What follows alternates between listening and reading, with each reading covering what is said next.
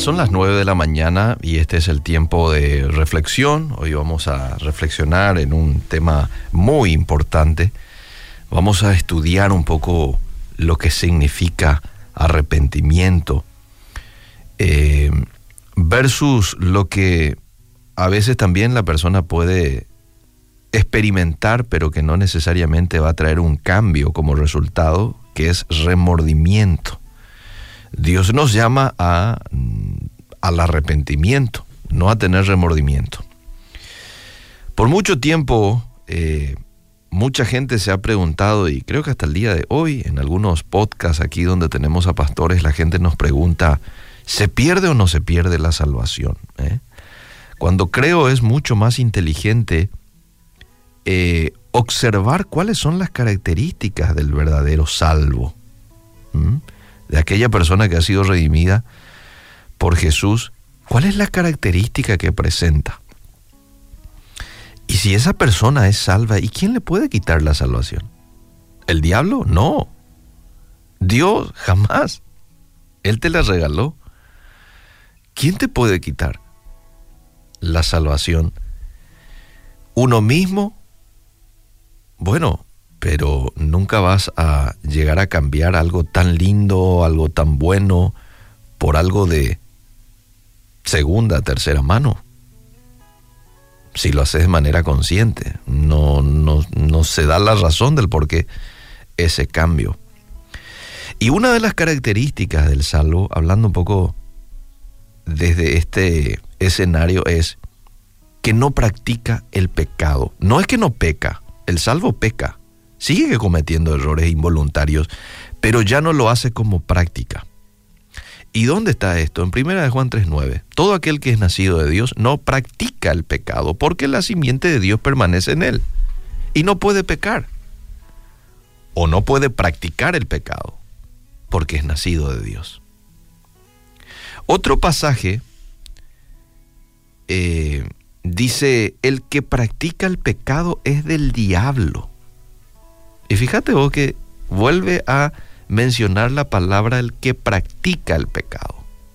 Es del diablo. Porque el diablo peca desde el principio. Para esto apareció el Hijo de Dios, para deshacer las obras del diablo.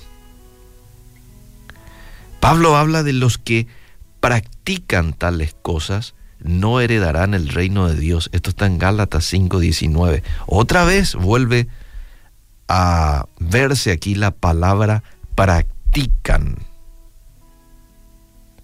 ¿Y qué es lo que es practicar el pecado? Es usar o ejercer, según el diccionario, continuamente una cosa. Constantemente la persona está en adulterio, en, qué sé yo, en mentira, en corrupción, lo que fuese. Constantemente es su forma de vida en murmuración constantemente. Y es aquel que se deleita pecando, porque si uno no le gusta eh, lo que está haciendo y no va a practicar, yo no voy a practicar algo que me incomoda. Pero en este caso una persona que practica el pecado es una persona que se deleita. Vos sabes que hay mucha gente que se siente, no se siente mal por estafarle a su prójimo. No le hace nada, tranquilo. Eh, no le hace nada engañarle a su cónyuge, por ejemplo. Mentir alevosamente, no le hace nada. Es más, te cuentan y, y se matan de la risa. Hay gente así. Es como que le da la sensación de que es muy sagaz, es inteligente, es muy despierto y como que le da una buena reputación contar esas cosas.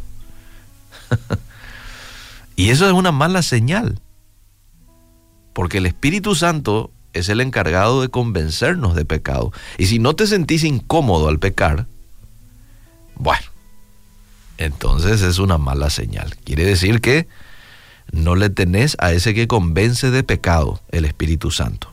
Ahora, si vos te sentís incómodo después de hacer lo que hiciste, te, te sentís mal después de pecar, entonces quiere decir de que el Espíritu Santo que está dentro tuyo te está inquietando.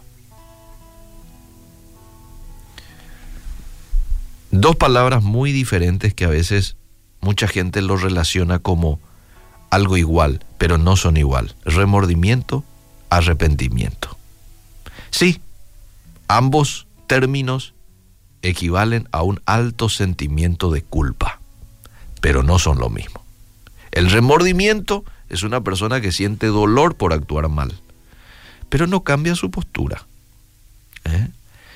El, aquel que se siente con remordimiento es esa persona que llora y pide perdón a Dios y se tira en el piso, pero después de una semana vuelve a caer. El arrepentimiento es un cambio total, es una entrega completa a Dios, es un cambio de actitud, un cambio de accionar, un giro. Esa es la connotación de arrepentimiento en el hebreo, un giro, un cambio de actitud, un cambio de dirección. Y Dios espera de nosotros esto, no un simple remordimiento.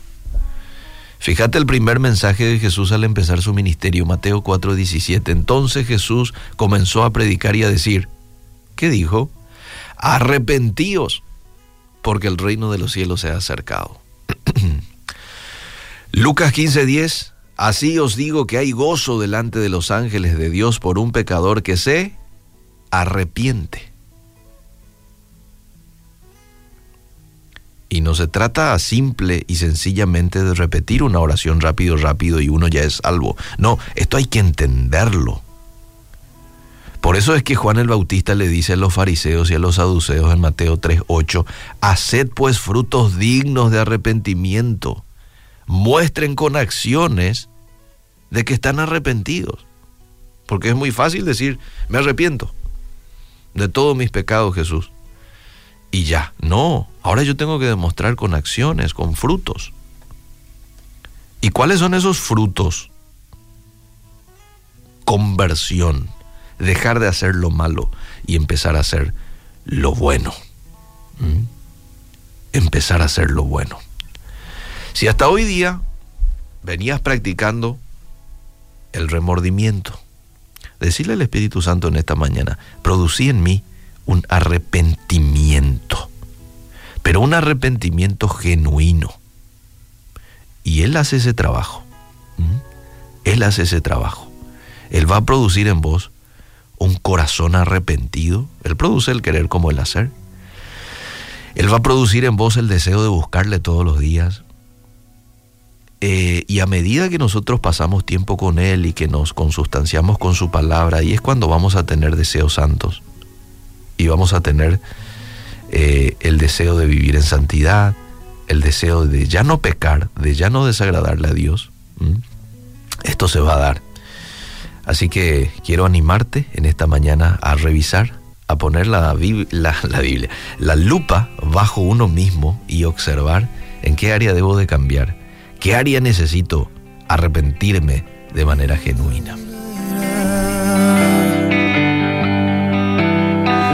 Ay, como me duele estar despierto y no poder cantar, cómo expresarte sin palabras, que me muero si no estás, que el tiempo pasa y todo cambia, hoy lloro de soledad,